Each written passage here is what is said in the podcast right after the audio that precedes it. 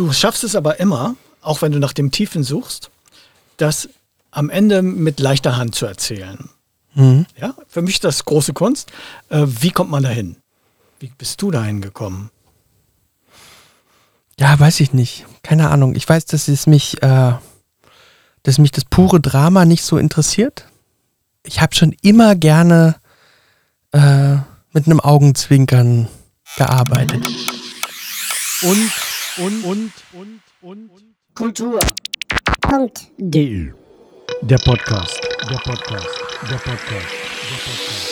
Der Podcast. Staffel 1, Folge 16, Teil 2. Wie machst du das, Axel Ranisch? Ein Podcast der Reihe Mensch und Kultur.de. Der Podcast. Axel Ranisch hat uns im ersten Teil des Podcast-Interviews berichtet, wie er der Mann wurde, der er heute ist. Jemand, der Geschichten hat, mitreißend erzählen kann und das in so vielen Medienarten. Der Cliffhanger war die Frage, wie machst du das, Axel? Die Antwort darauf und noch viel mehr jetzt hier im zweiten Teil unseres Gesprächs am 11.10.23 in Berlin. Ich hoffe, es macht euch so viel Spaß beim Zuhören, wie es mir beim Aufnehmen gemacht hat. Hier ist der Erfolgsregisseur, Musikliebhaber, Autor und ebenso lebendige, humorvolle wie liebenswerte Erzähler und Lebensweltvermittler Axel Ranisch. Du schaffst es aber immer, auch wenn du nach dem Tiefen suchst, das am Ende mit leichter Hand zu erzählen. Mhm. Ja, für mich ist das große Kunst. Äh, wie kommt man dahin? Wie bist du dahin gekommen? Ja, weiß ich nicht. Keine Ahnung. Ich weiß, dass es mich, äh, dass mich das pure Drama nicht so interessiert. Also das, ich, also ich habe schon immer gerne äh, mit einem Augenzwinkern gearbeitet. Ich habe schon immer Ironie gemocht, Selbstironie. Ich habe irgendwann gelernt, dass äh, Selbstironie mein Weg ist zum Überleben. Mhm. Ja, also Angriff ist die beste Verteidigung. Ihr wollt mich fertig machen, weil ich dick bin. Ja. Ich kann auch selber Witze machen über mich. Also nicht Witze. Ich glaube, Witze sind selten das, was mich interessiert hat. Ähm, aber die Absurdität des normalen Lebens, also die Loriot hat ja zum Beispiel auch keine Witze erzählt. Mhm. Und es ist brüllend komisch. Einfach weil er, weil er beobachtet hat. Äh, den Wahnsinn von Verhalten innerhalb von Familie, von Beruf, von. Steht da irgendwo? Da steht Humor als Lebenskonzept, das wollte ich dich fragen. Ja. Ja, das kommt genau darauf. Äh, darauf läuft es hinaus, weil das auch das ist, was ich in meiner Familie gelernt habe. Mhm. Also wahnsinnig lustige Menschen. Meine Eltern, meine Großeltern. Wir haben ganz viele Konflikte auch einfach hervorragend über Humor lösen können. Indem wir dann irgendwie doch drüber gelacht haben. Oder also bei, bei ah, meine Eltern, die waren immer so wahnsinnig gute Krisenmanager. Mhm. Mein Vater hat sich über Kleinigkeiten extrem aufregen können. So, der war ja Trainer und auch ganz engagiert und so. Äh, es gab auch Zeiten, da konnte der cholerisch sein und rumbrüllen oder so. Aber wenn wirklich was richtig die Kacke am Dampfen war, dann waren meine Eltern immer so cool. Richtig gute, also ich habe eine Familie, wo wir uns alle immer aufeinander verlassen können. Und wo wir dann eben unser Schicksal dann auch mit Humor verarbeiten können. Ich weiß noch, als mein Papa gestorben ist vor zwei Jahren, äh, dass wir uns am nächsten Tag getroffen haben äh, im Hospiz in seinem Zimmer und er lag da noch, das war total schön, die haben, haben das ganz fantastisch gemacht. Also Papa lag da und wir saßen um ihn rum und haben angefangen, uns äh, unsere Papa-Geschichten zu erzählen. Und das war eine, eine wirklich schöne Stimmung, die da entstanden ist. Und die im Hospiz haben gedacht, so, was ist denn das für eine Familie? Also, das ist ja irre. Da sitzen die jetzt zusammen und, und die hören Lachen aus dem Zimmer von, von ihrem Papa, der gestern Abend gestorben ist. Und das ist so eine, das macht, das macht mich aus oder das hat, hat, so haben sie mich erzogen und das habe ich beibehalten. Und das ist was, was ich, was ich auch in Filmen suche. Also das ist auch was, was ich, was ich suche, wenn ich, wenn ich Filme angucke. Mhm. Dann sind, da sind ja diese, diese halbe Treppe Andreas Dresen-Momente oder diese Loriot-Momente oder. Es sind ja verschiedene Geschichten, die durchaus auch tragisch sind. Äh, ja. Ja. Aber äh, irgendwo, es werden auch nicht alle, alle Konflikte gelöst. Nee. Das ist gar nicht notwendig, ne? Aber sie werden erzählt. Und sie Ja. werden so ehrlich erzählt, wie es halt geht in dem Medium in der Zeit. Ne? Ja. Ja. Und Humor als, als verbindendes Mittel und als Einbettung in, in, in eine Gesamtgeschichte? Oder wie machst du das? Wie gelingt es? Oh, ich habe ein, ein Zitat gefunden von Jake Gyllenhaal, das hat jetzt nichts mit Humor zu tun, äh, wo er erzählt über Brokeback Mountain, dass er überhaupt nicht wusste, in was für einem Film er da ist. Also er wusste schon, dass es die Geschichte gibt und so weiter. Ne? Aber inwieweit dieser Film so funktionieren könnte, da hatte er null Ideen und sagte, äh, äh, Heath Ledger auch nicht, die hatten alle keine Idee, was das für ein Film war. Und sie haben mit, mit Ang Lee sehr gut geprobt und dann hat er sie aber allein gelassen beim Film. Ne? Und hinterher sagt er, also du weißt ja als Schauspieler nie, ob ein Film funktioniert. Das, wenn ein Film überhaupt funktioniert, ist das ein Wunder, aber deine Filme funktionieren. Wie kommt das? Was machst du? Ach du, da bist du, äh, da gibt es auch andere Meinungen. Was machst du da? nee, ich, ich, also, wenn ich was, wenn ich was, also jetzt auf der rein technischen, dramaturgischen Ebene gelernt habe in sieben Jahren Filmhochschule und in dem, was ich äh, seitdem an Geschichten erzählt habe, dann, dass äh, Dramaturgie eigentlich immer nur Zickzackkurve ist. Also du musst deine Figuren raufbringen und dann musst du sie so schnell wie möglich wieder runterbringen. Äh, das ist letztendlich in der Musik genauso. Schnell, langsam, schnell. Also Kontrast äh, ist es. Also das ist jetzt so auf, so auf der ganz formalen Ebene ver versuche ich äh, so, so viel wie möglich zu kontrastieren und, und jedem Drama ein Augenzwinkern, jedem, jedem, jeder dramatischen Situation auch ein absurdes humoristisches Element zu verleihen. Davon ist unser, ist die Welt voll, der Alltag. Und auf der anderen Seite versuche ich, äh, jeder lustigen Situation ein tiefes Drama drunter zu legen. Also ich zwinge mich schon, meine Figuren äh, in existenzielle Nöte zu bringen, um dann zu gucken, wie sie da wieder rauskommen und das dann möglichst auch mit Humor zu kontrastieren. Also ich habe immer das Gefühl, dass man mit den Leuten nur wirklich lachen kann, wenn man mit ihnen auch geweint hat und umgedreht. So, das heißt, das ist, das ist erstmal, äh, das ist jetzt ein rein formales Prinzip und dann passiert es aber natürlich, die Figuren machen sich ja alle selbstständig und man kriegt ja dann beim Erzählen einer Geschichte mit, was müsste der Figur denn jetzt passieren, damit es richtig böse wird. Und da trainiert man sich dann ja auch irgendwann drauf. Also.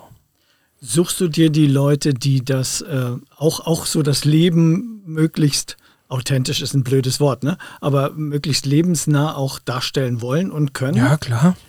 Oder kommen die auf dich zu? Wie findest du die? Am liebsten schreibe ich Geschichten Leuten auf den Leib. Ja, das glaube ich. Also das ist, das ist das Liebste, was ich mache. Ich bin auch ein leidenschaftlicher Wiederholungstäter. Ich bin Familienmensch, eben nicht nur mit der eigenen Familie, sondern auch mit der Filmfamilie. Und Aber hast du Merten einen Roman geschrieben? ja, Echt? ja, Das ist cool. habe ich. Du hast ihn gesehen beim Schreiben? Ja. Oh, das ist ja eine coole Geschichte. Und wenn du die erste Seite aufklappst, steht da die Widmung für Thorsten Merten drin. ja, stimmt. Ja, Perfekt. ich habe ihm den Roman geschrieben. ja. Der lag dann, eigentlich wollte ich ihm den Film schreiben. wir sind jetzt, wir sind jetzt bei Nackt über Berlin, ne? Ja, genau. Das, das hatte eigentlich so, also ich habe, ich habe, ich lieb Thorsten schon immer, seit halbe Treppe natürlich. Ja. Es ist, er, gehört ja zu meinen absoluten Lieblingsschauspielern. In Schwerin am, am Theater war auch Ah, sensationell. Ja, Ja, ich habe ihn dort in. Sonnenallee gesehen, das war ein Spaß. ähm, nein, ich bewundere Thorsten so sehr und habe mir immer gewünscht, dass er eigentlich mehr Hauptrollen spielen sollte. Und das war eine Zeit, da kam gerade die Wand ins Kino mit Martina Gedeck und die rannte da so gegen so eine Wand und war allein. 100 Minuten allein. Und konnte da sehr viel von sich zeigen und ich dachte, das müsste Thorsten passieren. Also das ist, also habe ich ihn kontaktiert. Wir hatten, er hatte schon, äh, wir hatten uns kennengelernt, äh, das allererste Mal bei einem Film, der hieß Ruhm. Da haben wir beide mitgespielt. Er war, hat meinen Chef gespielt, da haben wir uns kennengelernt. Da war ich noch sehr aufgeregt. So, Kann ich mir vorstellen. Thorsten, großes Vorbild. Ähm, dann haben wir wieder gearbeitet beim Krimi Zorn. Da war es dann umgedreht, da war ähm, ich der Kommissar und, und er war der Bösewicht. Es gab die Szene, wo er mir ein Messer in die Leber gerammt hat. Äh, haben wir also, schön, äh, ja. Nee, auch nicht schön. Aber es war doch irgendwie schön. da haben wir also wieder miteinander gearbeitet und dann habe ich mich getraut, ihm eine Rolle zu schreiben in unserem Film Alki Alki. Und das war noch nicht die Hauptrolle, sondern die Nebenrolle, aber daraus also ungefähr zu der Zeit entstand das, dass ich zu Thorsten gesagt habe, ich möchte dir einen richtigen Film schreiben, wo du eingesperrt bist, 90 Minuten in vier Wänden, irgendwo im Keller. Äh, und dann kannst du 90 Minuten die Thorsten Merten Show machen und am Ende kriegst du einen deutschen Filmpreis dafür. So und dann Das wird passieren. fühlte sich Thorsten natürlich ein bisschen geschmeichelt und hat gedacht, na gut. Lass ihn erzählen. Und dann sind wir nach Wismar, wir beide. Äh, wir haben Heiko Pinkowski mitgenommen, sind zu dritt nach, nach Wismar gefahren und haben dort äh, eine Woche gebrainstormt, was, äh, was man so machen könnte, was es für eine Figur geben könnte. Thorsten ist dann auf die Idee gekommen, dass es nicht unten in einem Keller ist, sondern er ist eingesperrt oben in der Höhe, wo eigentlich jeder ihn sehen kann. Nur niemand Über guckt Berlin. hoch, ja, Ja. über Berlin. Und dann haben wir diese Direktorenfigur Jens Lamprecht erfunden, die er spielt. Äh, und ganz viele Leichen im Keller, also weshalb man ihn entführt haben könnte. Es war klar damals für mich, dass er nicht rausfinden wird, wer ihn entführt hat, aber wir wussten es auch nicht. Und dann sind wir aber an den Punkt gekommen, wo wir dachten, na, wir müssen das vielleicht doch klären. So wenigstens wir müssten wissen, wer ihn da eigentlich einsperrt und entführt. Und ich hatte zu der Zeit eine Anfrage vom Ullstein Verlag.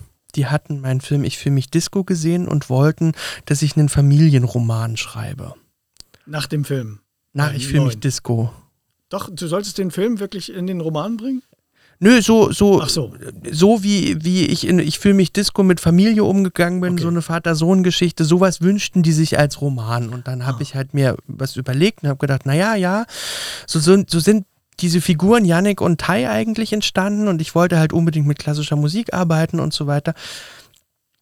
Und plötzlich kam mir äh, die Idee, warum nicht eigentlich dieses alter Ego von mir, Yannick, dieser 17-jährige Klassik-liebhabende äh, Junge, der, der sich unsterblich in seinen Mitschüler Tai verknallt hat und aber noch damit hadert und das noch nicht wahrhaben will. Also ich irgendwie, mein alter Ego mit 17, warum habe ich ihn nicht eingesperrt? Das würde doch eigentlich, und dann sind diese beiden Geschichten zusammengekommen. Und dann habe ich Thorsten gesagt, du, ich schreibe da jetzt erstmal einen Roman. Und dann Thorsten, was? Was? Oh genau. Gott! Ich, Jetzt tritt er zurück. das, das dauert ja ewig, wenn du jetzt einen Roman schreibst. Wann verfilmen wir das dann in zehn Jahren? Ich bin dann alt und runzlig, ich werde die Rolle nie spielen und so weiter. Na toll, ich habe eine ganze Woche investiert und mit dir diese Figur erarbeitet und so weiter. Und dann habe ich mich zurückgezogen und ein Dreivierteljahr später hatte er dann das Manuskript in seinem Briefkasten. Äh, und dann, genau, und dann habe ich erstmal diesen Roman geschrieben und aus dem haben wir dann die Serie gemacht. Also der Kosmos wurde einfach zu groß für einen einzelnen Film. Es waren dann plötzlich die, es war Yannick und seine Familie plötzlich da und es war die Familie von Tai und dann natürlich die, die vietnamesische Diaspora in Berlin, was natürlich auch spannend ist und, und Ja. da kam eine ganze Welt dazu äh, und dann eben die Welt des Direktors und dann die Welt der Vergangenheit, also der Schülerin Melanie Heise, um die es geht, die sich, die sich das Leben nimmt und aus Liebe und dann, also es kamen so viele Geschichten dazu, dass völlig klar war, damit komme ich in 90 Minuten nicht hin. Deswegen habe ich ja erstmal diesen Roman geschrieben. Ja. Äh, Ich könnte mit dir die ganzen äh, Rollen durchdiskutieren, aber das, das lassen wir mal lieber. Äh, das wäre auch zu viel. Spoiler-Alarm. Aber interessant wäre ja sowieso, genau. Interessant für mich wäre schon noch, wie du die Entwicklung siehst, dass äh, es auch, auch eine Chance gibt, anstatt eine Telenovela mit 500 Folgen, äh, mit weniger Folgen, aber eine, eine richtig lange, also einen Roman zu erzählen. Ja, also das Fernsehen hat, ja. sich, hat sich sozusagen verändert. Ja. Fernsehserie gab es schon immer, aber äh, das ist Ja. dann doch eine andere Geschichte, wenn ich eine Staffel mache und die eigentlich Fernsehen unabhängig ist. Auch wenn das Fernsehen sie als erster verwertet und so weiter. Alles gut, ja? Aber es ist ja trotzdem dann im Leben. Es ist einfach da und du Naja, ich profitiere tatsächlich brauchst ein kein bisschen, Medium mehr. Das, das Ding ist ein Medium. Ja. Ich profitiere schon ein bisschen davon, dass sich die Sehgewohnheiten ja verändert haben. Also, wenn man früher eine Serie geguckt hat, dann lag da ja in der Regel auch eine Woche dazwischen. Genau. So, ja. ne? Man konnte ja nicht einfach alles am Stück gucken. Und dieses Binschen, wie es ja heißt, dieses Durchbinschen, äh, das ist ja jetzt, das haben wir uns ja alle angewöhnt. Und das ist natürlich toll, weil dann plötzlich, äh, man guckt ja so eine Serie auf einmal wie einen Film. Also ich bin ja nicht gezwungen, in jeder Folge wieder alle Informationen wiederzukäuen, äh, die man über die letzte Woche vergessen hat, sondern ich kann ja davon ausgehen, dass die Leute, auch wenn sie Folge 4 gucken, noch wissen, was in Folge 1 passiert ist. Und sonst können sie zurückspulen. Das ist ja kein Ding. Genau. Ja. Und, äh, und das ermöglicht mir natürlich eine ganz andere Herangehensweise als an eine Serie, äh, wo jede Folge im Prinzip für sich stehen muss. Also jede, es gibt ja diese Serien, gibt es ja bis heute auch noch. Ne? Man hat einen festen Figurenkosmos, aber die Figuren wandeln sich nicht so stark. Weil immer die jeweilige, das, das Gastereignis, das Episodenereignis natürlich dann zu Ende erzählt wird und, und diese, diese Gastfiguren dann eine große Rolle spielen. Das Grundpersonal bleibt eigentlich immer gleich. Das ist ja oft das Prinzip von den Serien, die, die ich in meiner Jugend oder Kindheit noch, noch gesehen und gekannt habe. Und jetzt für das hier, also wirklich zu sagen, man hat eine sehr volle Geschichte und jetzt kann ich einen ganzen Roman nehmen und bin aber nicht gezwungen, links und rechts überall abzuschneiden, um ihn auf 90 oder 100 Minuten zu pressen, sondern ich kann mir erlauben, ich muss jetzt die, die Dramaturgie hinkriegen. Da hat mir mein Co-Autor Sönke Andresen extrem geholfen, diese 350 Szenen äh, in sechs äh, gleich große Häppchen zu teilen, die in sich eine Dramaturgie haben mit einem Cliffhanger am Ende, damit man spannend äh, äh, weitergucken kann. Das war die große Herausforderung, aber es ist natürlich fantastisch, weil ich einfach nicht so viel links und rechts abschneiden musste. Ja.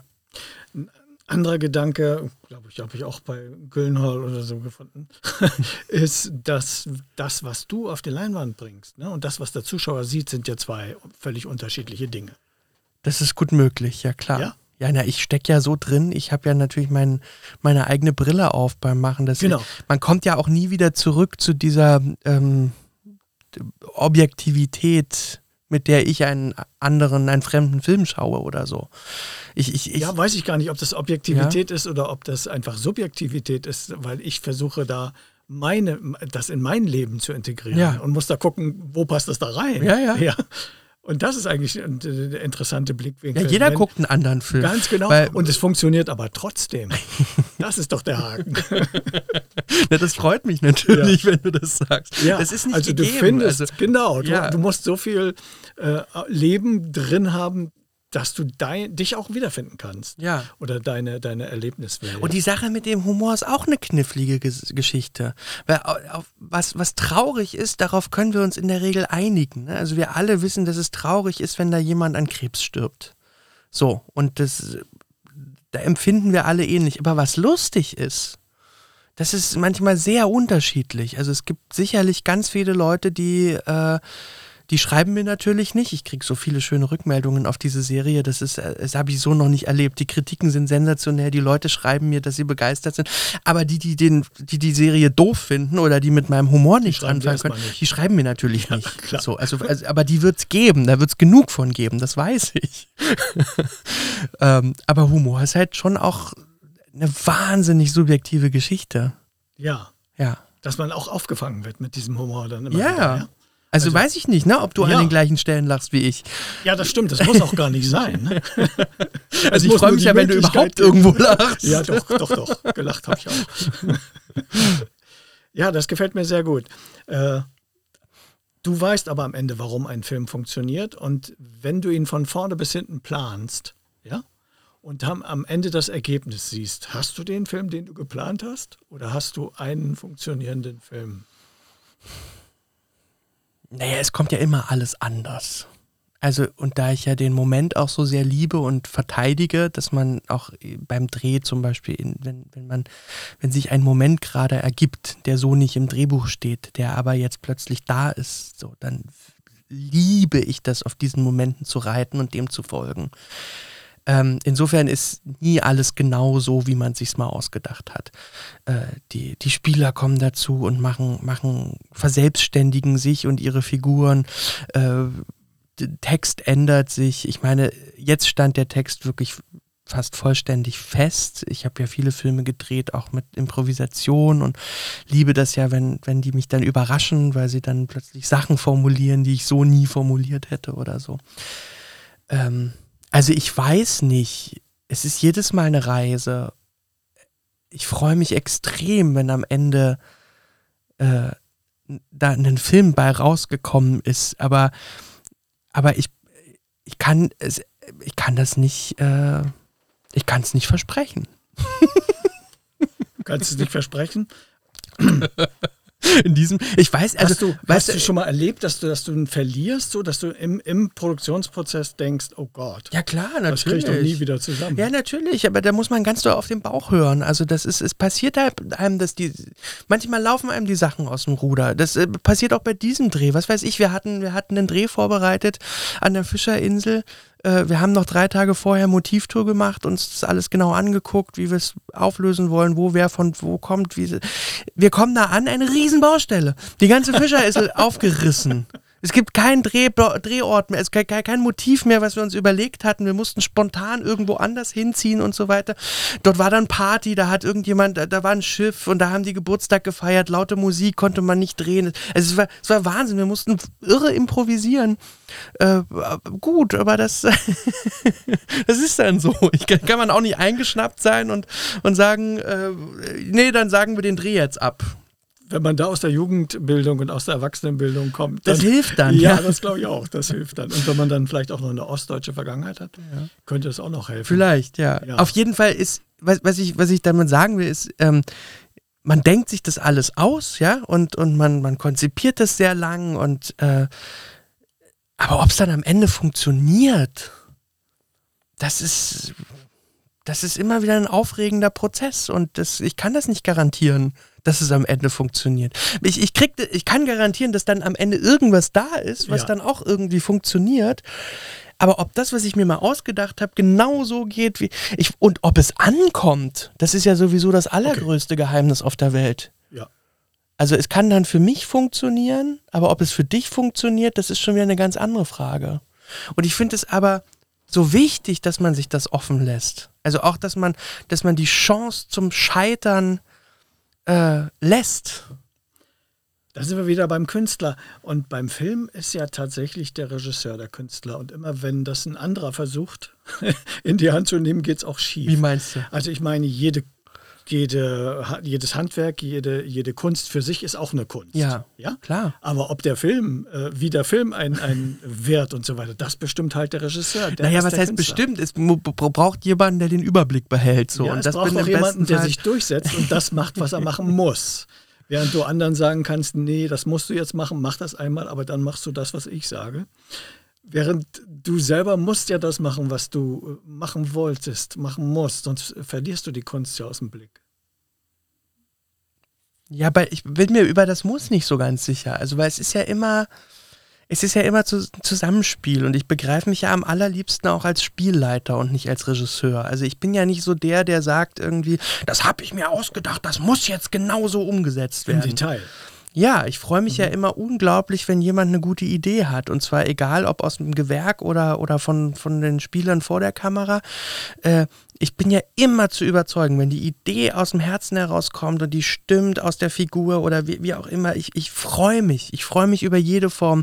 Ich freue mich, wenn, wenn, wenn, wenn die Leute durchdrehen und ihre eigenen Visionen entwickeln. So sagen wir mal, du schaffst einen Körper und jemand ja. bringt einen Knochen mit rein, dann freust du dich. Ja, aber natürlich. das Gewebe, das Fleisch und so weiter, das hast du ja in deiner äh, Vorstellung, in deinem, da, da, will ich eigentlich hin.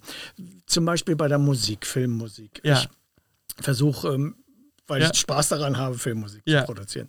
Und Äh, ich habe Stuart Copeland getroffen, der hat in Schwerin mit seinem Police-Projekt äh, Euro, seine Europatour gestartet irgendwie. Ich kenne Stephen Copeland gar nicht. Hat er was mit Aaron Copeland Stuart, zu tun? Stuart Stuart, Copeland. Stuart Copeland. Nee. Der ist der Schlagzeuger von Police. Ach, das, okay, alles Ja? klar. Und der hat nach der Police-Zeit ja auch da gestanden und gedacht, was mache ich jetzt? Weißt du, die okay. anderen beiden sind Stars. Ja, ja. Und was mache ich jetzt? Spiele ich irgendwo anders? Dann hat er angefangen, äh, Musik zu schreiben, Filmmusik zu schreiben. Und der sagte mir, der Filmmusiker ist ein Handwerker, Ja. der Regisseur ist der Künstler. Da musst du immer drauf achten. Da musst du immer drauf achten. Du kannst da keine Kunst machen. Das, was du machst, ist keine Kunst. Das ist Handwerk, weil das bestimmt der Regisseur, wie das wirkt und wie das funktioniert und wie das eingesetzt wird. Äh, ja, ich weiß nicht, ob ich gar kein Handwerker bin, weil ich merke ja, dass sich der Werkzeugkasten über die Jahre und mit der Erfahrung auch erweitert. Und das heißt, wenn ich merke, es gibt einen Werkzeugkasten, also aus Erfahrung schöpfen, äh, dann, dann hat es ja auch irgendwas mit Handwerk zu tun. Also unabhängig davon, dass ich schneiden kann, so. Aber ähm, und und, und gerade bei der Musik, ich verstehe das für, für ihn, äh, äh, das ist ja auch oft äh, wirklich viel Handwerk, zum Beispiel die, einen Film anmalen mit Musik, ein Film, der fertig ist. Meine Komponistin und ich, wir bearbeiten ja zum Beispiel ganz anders. Also sie, sie, sie macht die Musik ja zum Beispiel vorher Mhm.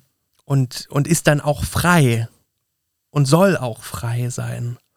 Also ich will nie, dass sie eine fertige Szene äh, vertont, sondern ich schicke ihr eine Notiz oder, oder was ich mir vorstelle in etwa, was für ein Stück, manchmal vergleiche ich das auch mit einem Stück klassischer Musik oder so. In diesem Fall war es ja so, dass ein- die, die Hauptfigur der Serie, ja ein großer Fan klassischer Musik ist und und Martina hat von Anfang an gesagt, dann lass uns überlegen, welche klassischen Musiken das sind und dann will ich aber eine Perspektive von Yannick obendrauf komponieren. Ich möchte das Ja, recomposen ganz toll gelöst. Mhm. und, äh, und, und Einfach andere Instrumente mit Ah, rein. ja, da kommt die singende Säge dazu, kommt eine Elektronik dazu, ein Schlagwerk und so weiter. Und dann kriegt es auf einmal auch, wir haben das immer so, so, so eine mangahafte äh, Jugendlichkeit kommt dann da oben drauf. Und aber die Hälfte der Musik ist natürlich auch original Eisenreich. Alles, was äh, auch im Gefängnis bei Herrn Lamprecht passiert. Wir haben also für Yannick diese, diese Elementen der klassischen Musik. Ähm, dann haben wir bei Lamprecht so perkussives, äh, drängendes, äh, die, um dieses klaustrophobische Gefängnis, in dem er da. Ja, also das haben wir drin und dann haben wir von auf der Seite von Tai, der ja eine Mission verfolgt, tatsächlich was Spannungsgeladenes, was, was auch immer wieder äh, die Absurditäten und den Witz auf den Boden der Tatsachen zurückbringt. Und es passiert ganz oft, dass Martina mir dann Musik schickt, wo ich total überrascht bin, weil ich dachte, huch, ist ja ganz anders, als ich es mir Mhm. hat sie vorgestellt das habe. her? Ja, ist ganz anders, als ich gedacht habe. Und dann inspiriert mich das aber. Also dann höre ich das und denke, ah, okay, dann kann ich das vielleicht da und da und dort und da verwenden. Und hier, äh, Encore, hör dir das mal an. Äh, das ist, das ist so, das ist plötzlich äh, die Spannung der Nacht. Und dann, und dann hat das einen ganz anderen Zug und dann benutzen wir das beim Dreh und ich spiele das dann vor und so weiter. Und dann führt Martinas Musik dazu, dass wir wieder was Neues schaffen oder dass wir uns inspiriert fühlen. Und ähm, deswegen finde ich das gar nicht so sehr, also das ist auch alles, das ist natürlich alles Handwerk, aber, äh, aber ich versuche schon, und nicht nur in der Musik, auch in jedem Gewerk, dass die Leute anfangen können, selber zu denken und kreativ zu werden. Also das macht, das macht den, den Kosmos unserer Filme aus. Dass, dass ich nicht alleine entschieden habe, was wie zu sein hat. Du teilst äh, aber deine Liebe zur Musik Ja. aus an, der Stelle Ja. ja. und teilst sie auch zu. Und sagst, hier, hier habt ihr einen Raum, in dem ihr agieren könnt. Ja. Großartig. ja. Das funktioniert immer? Du, äh, ich, äh, ich denke von, von Film zu Film und von, von Werk zu Werk und äh, steckt dann ja immer drin. Ich bin ja nun wirklich nicht so in der Lage, da objektiv noch drauf zu gucken, ob, ob es. Es funktioniert bestimmt nicht immer alles. Also tut's nicht. Aber, aber in dem Moment funktioniert es für mich. Also ich bastel so lange dran rum, bis es für mich funktioniert. Ja. Also, mir gefällt das Konzept total super, weil ich habe oft den Eindruck, wenn ich bestimmte Sachen sehe, dass einfach die Musik den Job macht, den die Szene eigentlich machen sollte. Ja, ich will zum Beispiel, dass man die Musik hört, weißt Ja. du? Ich will, dass die Musik ein du willst nicht, dass Kommentar im, ist. im, im Hintergrund. die soll nicht irgendwo, ich meine, Ja. das ist berechtigt, das ist, ist schön, das gibt's manchmal, das hilft Ja. oder so. Aber ich will eigentlich, wenn Musik erklingt, dann will ich, dass man sie hört und dass sie ein Kommentar Oh, wow. zu, der, zu, zu der Situation ist. das ist ein tolles Statement. Ja? Okay. Da freue ich mich sehr drüber. das ist wirklich cool.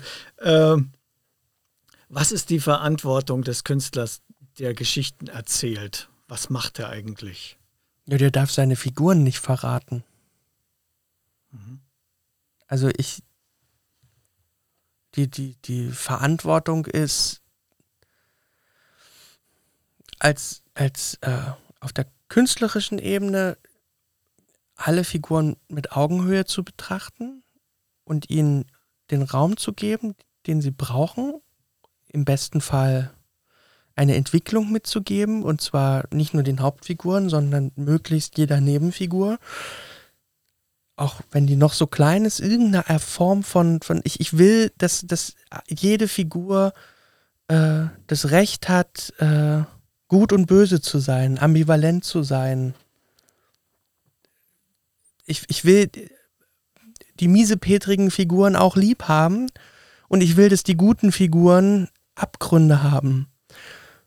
Und das ohne, dass sie ihre Figuren verraten. Also weder für einen Witz noch für eine formale Idee. Ich will, ich will denen, denen auf Augenhöhe begegnen. Und als Regisseur auf der handwerklichen Seite des Filmemachens, des, des Teamprozesses, des man arbeitet mit Menschen, will ich das Gleiche. Ich will auch, dass wir alle auf Augenhöhe miteinander arbeiten. Also ich, ich, ich rede nicht, ich rede nicht von, von irgendeiner demokratischen Form des, des, des Filmemachens, wo wir gemeinsam entscheiden, ob eine Idee gut ist oder nicht, sondern ich rede, also das erübrigt sich, wenn wir, wenn wir, wenn wir alle vom selben sprechen und, und, und uns auf Augenhöhe miteinander unterhalten, dann sind die Hierarchiefragen nicht so interessant. Die, die spielen dann einfach nicht so eine große Rolle, sondern dann ist Augenhöhe viel interessanter. Also das ist für mich die Verantwortung des Künstlers und des Regisseurs. Ja, das kommt sehr gut raus. Also für mich kommt das sehr gut raus. Mir hat besonders gut gefallen bei äh, Nackt über Berlin, dass ähm, Ambivalenzen auch nicht, nicht äh, ausdiskutiert werden müssen. Mhm. Die sind einfach da. Mhm. Ja? Und da gibt es ganze Rollen, wo man sagt, ja, ist, ist diese Figur jetzt gut oder schlecht? Ja, bei- Ja, und sie ist, sie ist halt ja, beides. ja. Ne? Hat sie Schuld auf sich geladen, Ja. hat sie keine Schuld. Und auch da äh, geht ein, kommt ein Unentschieden bei raus. Ja. Ja, Hat sie Schuld? Ja. Kann man es verstehen? Vielleicht. ja, Also, ja genau. Würd, würde man sich genauso verhalten können in, in beide Richtungen, unter welchen Umständen? ja, ne? genau. Das ist schon, schon, schon tiefes, das ist das, was ich meine mit, mit tiefen Sachen, äh, mit leichter Hand dann aber auch wieder weiter zu erzählen. wa? Nicht da stecken zu bleiben und zu sagen, äh, das Mhm. hast, hast du ganz toll gesagt, gefällt mir. Aber zum Figuren Beispiel, nicht zu verraten. aber ja. zum Beispiel Thorsten Merten auch einfach als, als ein wahnsinniger Anwalt seiner Figur. ja. Also der arbeitet natürlich auch daran und, und die guten SpielerInnen machen das alle, ja. Also, dass sie natürlich Anwälte ihrer Figuren sind. Und das muss man dann auch ernst nehmen. Aber das ist ja ihre Kunst. Du musst ihn ja. Ja, äh, genau. Und genau. es ist aber auch gleichzeitig äh, in Anführungsstrichen die Kunst beziehungsweise das Handwerk des Re- Regisseurs, äh, das auch zu sehen und zu akzeptieren und dann eben nicht eingeschnappt zu sein und zu sagen, das habe ich mir aber anders überlegt. Insofern, um nochmal zurückzukommen auf deine Frage vorhin, es wird immer anders. Ich würde sagen, dass zwei Dritteln der Szenen anders werden, als ich sie mir vorgestellt habe. Ein Drittel wird ungefähr genau so, zwei Drittel werden irgendwie anders. Und meistens aber besser, als ich es mir vorgestellt habe. Das muss ein schöner Moment sein, wenn man das erkennt. Ja, das Ja. ist ein schöner Moment. Was macht glücklich bei dieser Arbeit? Also das, was mich am allerglücklichsten gemacht hat, ist, wir hatten, es war wirklich ein, einer der schönsten Drehs in meinem Leben von der Atmosphäre, weil das war auch wichtig. Ich habe tolle Leute kennengelernt und wir haben es geschafft, zusammen mit der Produktionsleiterin Susan Engnert, die all diese wunderbaren Menschen zusammengebracht hat. Ein, weil drei Monate Dreh ist eine lange Zeit. Man ist ja, Dreh ist ja immer ein bisschen Ausnahmezustand. Das ist ja nicht, man geht irgendwie acht Stunden arbeiten und dann geht man wieder nach Hause. Das sind, das sind 16 Stunden Tage und das jeden verdammten Tag. Und wenn die keinen Spaß machen, dann ist so ein Dreh die Hölle. Und das war aber voller Lust und Freude am Machen. Und das haben alle so empfunden. Also das ganze Team hatte wirklich Freude bei der Arbeit an dieser Serie. Ähm, und dann ist es immer so, es gibt ja diese blöden ähm, Sprüche, ja, wenn es nicht, äh, wenn es nicht furchtbar war, dann kann es auch nicht gut werden. Ja? Okay. Ja. Also alle müssen durch also die Hölle die waren, alle müssen durch die Hölle, Hölle gegangen ja. sein, sonst kommt kein gutes Produkt dabei raus. Diese Kuschelproduktionen, die sind, da kommt immer nur Scheiße bei raus und so. Und aber jetzt bei der Teampremiere zu erleben und, und dass alle, die da waren, äh, nicht nur eine gute Zeit beim Dreh miteinander hatten, sondern vom fertigen, von der fertigen Serie fast noch mal mehr begeistert waren. Das war der glücklichste Moment, den ich überhaupt hatte. Also, dass, dass die, dass dieser Stolz, den sie beim Dreh hatten auf die Produktion, dass der sich auch auf das fertige Produkt übertragen hat. Die fertige Serie, Produkt ist so ein Scheißwort. Der Vater des Erfolges zu sein und das zu erleben, ja? Diesen Moment meinst du? Naja, und, und jetzt mit der, mit der wirklich tollen Presse, die wir haben, auch den Beweis antreten zu können. Da muss was es sein. Kann jetzt, auch, das kann jetzt nicht nur Auch wenn man nett war, kann es gut ja. werden. Okay. Das ist Ja. mein Punkt, weißt du? Weil ich habe Ja. natürlich immer Angst, dass ich zu nett bin oder, oder dass ich niemals was Tolles hinkriegen werde. Ich bin ja dann auch. Äh, äh, ich habe dann auch ab und zu mangelndes Selbstwertgefühl und denke, äh, Kastorf schreit da rum und bam und macht so Dinge oder, oder alle schreien Meinst du irgendwie nicht, der macht das aus dem gleichen Grund? mit dem Rumschreien. Rumschreien, dass er auch einfach unsicher ist an der Stelle? Na, natürlich selber? ist der unsicher. Klar, sonst schreit man ja nicht. Aber Genau. ich schreie ja nicht. Also ich, äh, Du erlaubst dir still unsicher zu sein. Nee, ich sag das auch. Ich sag, dass ich gerade sogar. keine Ahnung habe oder dass ich mir darüber keine Gedanken Okay. gemacht habe oder ich weiß nicht, wie es weitergeht, Leute oder irgendwas. Also ich, ich mache mich ja nackig. Wirklich. Über Berlin. Ja, Einmal rund. also also und und und und versuche eben da, dass mir möglichst, es gelingt natürlich nicht immer, weil irgend, aber dann kann man sich auch entschuldigen. Also ich, mir geht es darum, dass, dass, man, dass man wirklich gemeinsam auf Augenhöhe miteinander arbeitet und, und eben nicht in irgendeine komische in Hierarchie-Ding kommt oder so- sondern das ist einfach, dass man gut miteinander, dass ich nicht rumbrüllen muss. Ich habe keine Lust. Ich, ich, ich, ich funktioniere auch nicht mehr. Wenn mich jemand anschreit, funktioniere ich nicht mehr. Und das geht allen so, glaube ich. Und deswegen will ich, und ich denke aber immer, okay, die wirklich genialen Regisseure, das sind auch alles cholerische Arschlöcher gewesen. Ich meine, Fassbinder war eine Katastrophe, glaube ich, menschlich. Der hat fantastische Filme gemacht. Aber ich, also, und auch Kubrick und, und auch, auch, ich glaube auch Loriot war im Inszenieren nicht einfach. So, aber diesen, diesen Beweis anzutreten, man kann nett sein und auf Augenhöhe miteinander arbeiten, es kann trotzdem gut werden. ja. Das bedeutet mir, glaube ich, richtig viel. ja, da bist du zu beneiden um diese Erfahrung. Also du hast an einem Set gearbeitet, wo es Klick gemacht hat, ja? Ja. Wo, wo es einfach ein, eine Ensemble-Geschichte Ja, war, von der Produktion bis Ja. zum Caterer. ja. Verrückt. Ja, das ist schon toll. Herzlichen Glückwunsch, kann Dankeschön. ich da nur sagen. Eine Frage habe ich noch und zwar, wie siehst du das? Äh, was ist, welche Geschichten müssen wir jetzt erzählen?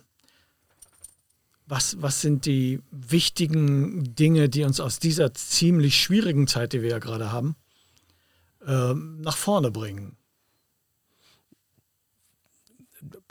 Ich würde gerne gegen diesen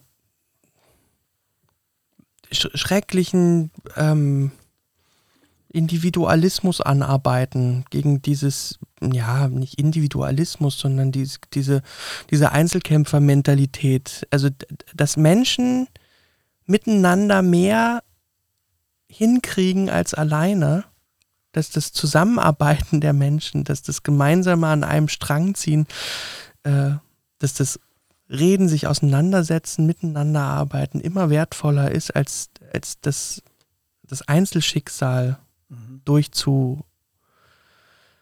Diese, diese komische, diese komische Heldenerzählung, dieses, dieses. Äh, diese Vereinzelung bis in die Vereinnahmung. Ja.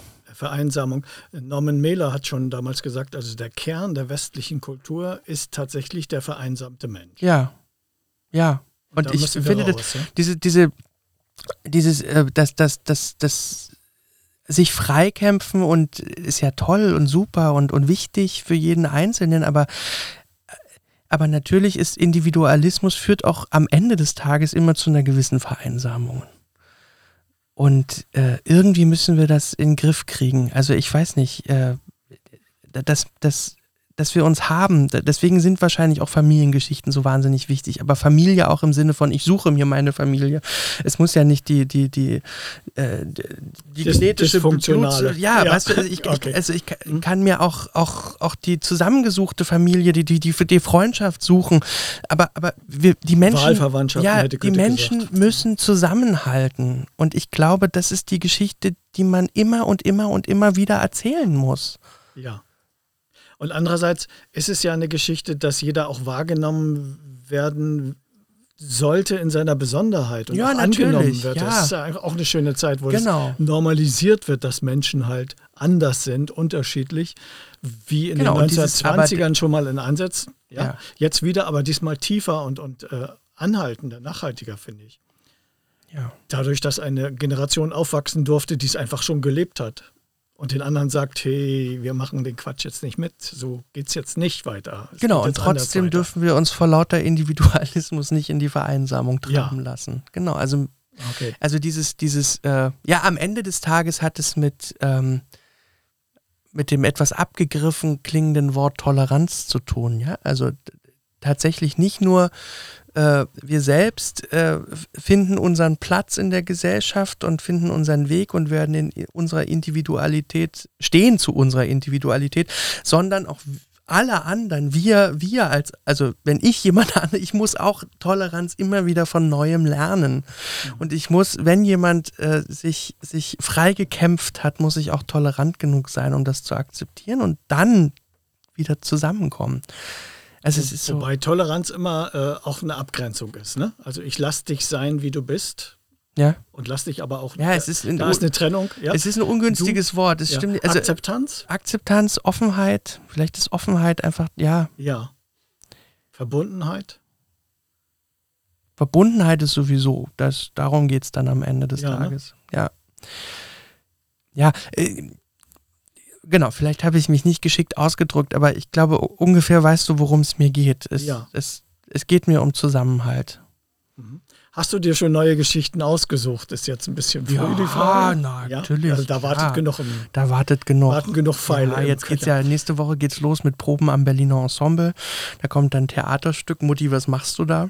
Ah, mit Musik oder ohne? mit Musik von Martina Eisenreich. Äh, sie schickt mir hier schon am laufenden Band wunderbare äh, Musikstücke. Ähm, auch Familiengeschichte mache ich mit meinem Mann zusammen. Paul und ich haben ein Theaterstück geschrieben. Äh, ja, auch, auch inspiriert von, von unserer eigenen Geschichte, Beziehung und unserer, unserer Familie natürlich.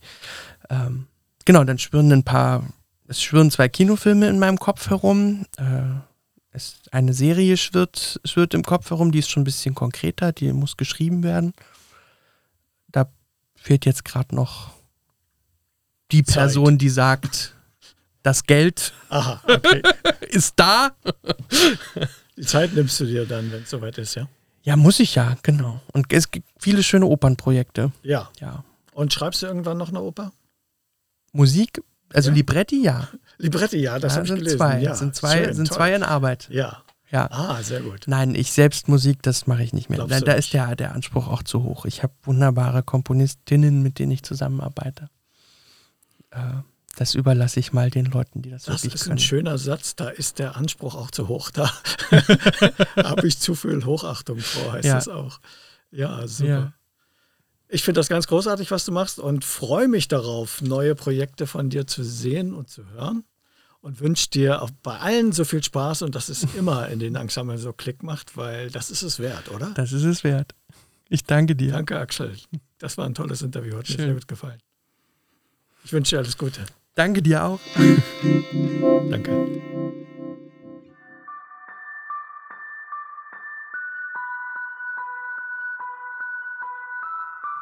Podcasts leben vom Abonnieren.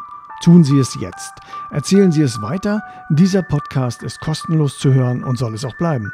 Es ist Platz für passende Werbung und auch die Namensnennung von Unterstützenden. Alles weitere dazu und auch alle anderen Informationen zu diesem Podcast gibt es unter www.mensch-und-kultur.de. Danke fürs Zuhören, danke fürs Teilen und danke für Anregungen, Hinweise und Ideen, die noch kommen mögen. Andersen Storm sagt schon einmal Moin und Tschüss. Das macht man in Schwerin nämlich so. Soweit das Interview mit Axel Ranisch. Ich hoffe, es hat euch gefallen. Dieser Podcast wird als nächstes eine Zusammenfassung oder irgendein Resümee über die ersten 16 Folgen bringen und dann in eine Pause gehen. Und, und, und, und, und. Kultur. Punkt. De. Der Podcast. Der Podcast. Der Podcast. Der Podcast. Der Podcast. Jetzt ist eure Meinung und Hilfe gefragt. Was hat euch besonders gefallen an meinem Kulturpodcast? Was könnte besser gemacht werden? Welche Themen hättet ihr gern noch im Podcast gehört? Und wie können wir ausgehend von dieser ersten Staffel das Format entwickeln und auf feste Beine stellen? Ideen, Meinungen, Vorschläge und was ihr sonst noch inhaltlich Wichtiges mitteilen wollt, gern als Kommentare in dem Blog oder bei YouTube, Facebook oder Instagram.